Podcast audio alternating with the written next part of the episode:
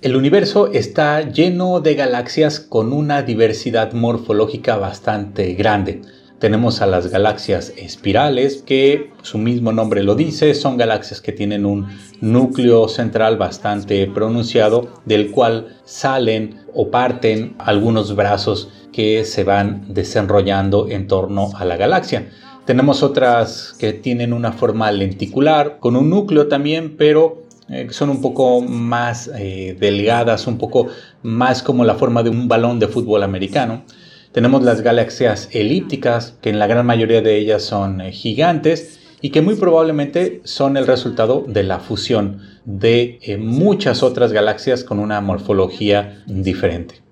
Bueno, dentro de la astrofísica hay preguntas todavía que no están resueltas, como por ejemplo, ¿cuándo obtuvieron esta morfología las galaxias? ¿Cómo es que evolucionan? Eh, ¿En qué momento, por ejemplo, nuestra Vía Láctea, que es una galaxia espiral, fue tomando su forma con esas estructuras que ahora conocemos, estas mismas que mencionábamos mi nombre es Vicente Hernández, esto es Las Narices de Tico y el día de hoy quiero platicarles acerca de una galaxia que acaban de encontrar y que muy probablemente se formó en las primeras etapas de evolución del universo y que puede dar luz a esto precisamente, a la pregunta de cómo nacieron las galaxias espirales como la Vía Láctea, pero además cómo han evolucionado. Cuando observamos esas magníficas imágenes del telescopio espacial Hubble apuntando hacia lugares en donde parecía no haber nada, encontramos un sinnúmero de galaxias con diversas formas. Pero incluso aquí en el universo cercano a nosotros, a la Vía Láctea, encontramos también galaxias muy hermosas, muy peculiares. Seguramente de entre las más llamativas están esas galaxias espirales cuya forma es bastante conocida y que podemos reconocer inmediatamente. Son estas galaxias que tienen un núcleo central, que tienen una especie de bulbo, en donde hay una gran cantidad de estrellas viejas y que a partir de este núcleo, de esta parte central, emergen o salen algunos brazos espirales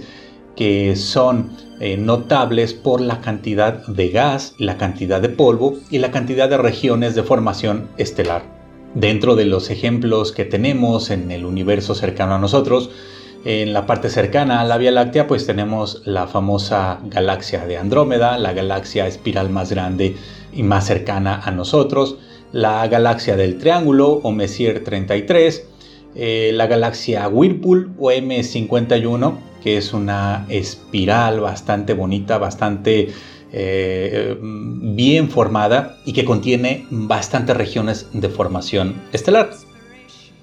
Bueno, esta semana se acaba de publicar un trabajo en la revista Science en donde se da a conocer el hallazgo de una galaxia con esta estructura de disco, probablemente espiral, pero que al medir su distancia, al medir en dónde se ha formado, pues resulta que esta ya está bien bien formada apenas 1400 millones de años después del Big Bang.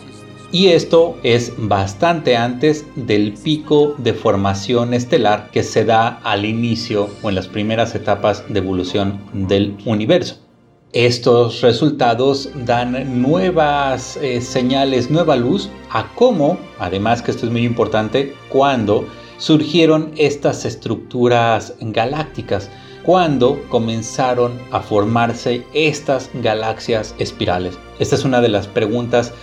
que en, las últimas décadas en astrofísica aún ah, no tienen respuesta. Los modelos estándar de formación galáctica y de evolución galáctica dicen que en el universo temprano estas estructuras estuvieron envueltas en un ambiente caótico, turbulento y que muy probablemente comenzaron de pequeñas estructuras, es decir, comenzaron poco a poco a agrupar gas, a tener tamaños y masas más grandes y poco a poco fueron formando estas estructuras espirales que ahora podemos observar. Los discos de las galaxias maduras, en los que podemos incluir, digamos, a nuestra propia Vía Láctea, que como dijimos es una galaxia espiral, pues eh, estas, estas galaxias rotan alrededor de estructuras densas en la parte central, formadas principalmente por estrellas viejas y que en astronomía se le llama a esta, estructura el bulbo. Pero además, en el centro de la gran mayoría de las galaxias espirales vive, habita un monstruo, un agujero negro supermasivo. Basta recordar que precisamente el agujero negro supermasivo en nuestra galaxia tiene unos 4 millones de veces la masa del Sol y a este objeto lo denominamos Sagitario A estrella que está precisamente en dirección de la constelación de Sagitario a unos 27.000 años luz de nosotros. En fin, que cómo y cuándo se formaron estas estructuras de disco, de bulbo, cómo se formaron las galaxias espirales, cómo y cuándo se formaron, aún es una pregunta abierta y es realmente eh, difícil de entender cómo ocurrió esto. Y ahora un grupo de investigadores acaban de publicar un trabajo en la revista Science en donde dan a conocer que a través de observaciones milimétricas con luz de microondas detectadas con el Atacama Large Millimeter Array, mejor conocido como ALMA, y que seguramente ustedes ubicarán como este conjunto de más de 60 antenas ubicadas en el desierto de Atacama al norte de Chile, pues con este instrumento se ha identificado una galaxia a la que los investigadores denominaron BRI 13350417 y que al medir el redshift, el corrimiento al rojo y en consecuencia la distancia a nosotros, pues resulta que se encuentra apenas 1400 millones de años después del Big Bang. Y es notable que a pesar de que se encuentra en, un, en una parte muy temprana del universo, pues ya contiene un disco de gas con una estructura espiral bastante bien definida. La galaxia BRI 13350417 se ubica en dirección de la constelación de Virgo, más o menos a unos 13.700 millones de años. Esto es apenas unos 1400 millones de años después del el Big Bang. En este trabajo los astrónomos resaltan que la galaxia tiene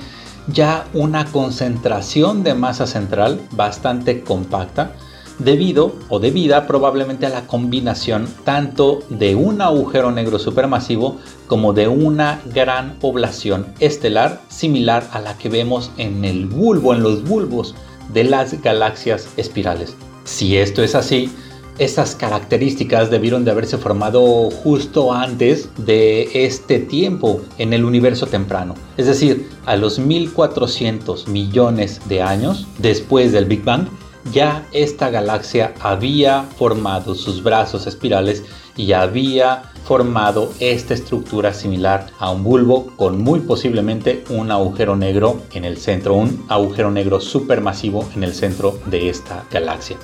A través de la observación de la línea de carbono dos veces ionizado, los investigadores pudieron determinar el movimiento del gas y hacer una estimación del tamaño y de la masa de esta galaxia. Solo para la parte central del bulbo los investigadores estimaron algo así como 30 mil millones de veces la masa del Sol y para el resto del disco unas 50 mil millones de veces la masa del Sol. Para comparar, recordemos que la masa estimada de nuestra galaxia, de la Vía Láctea, es algo así como 1.5 billones de veces la masa del Sol.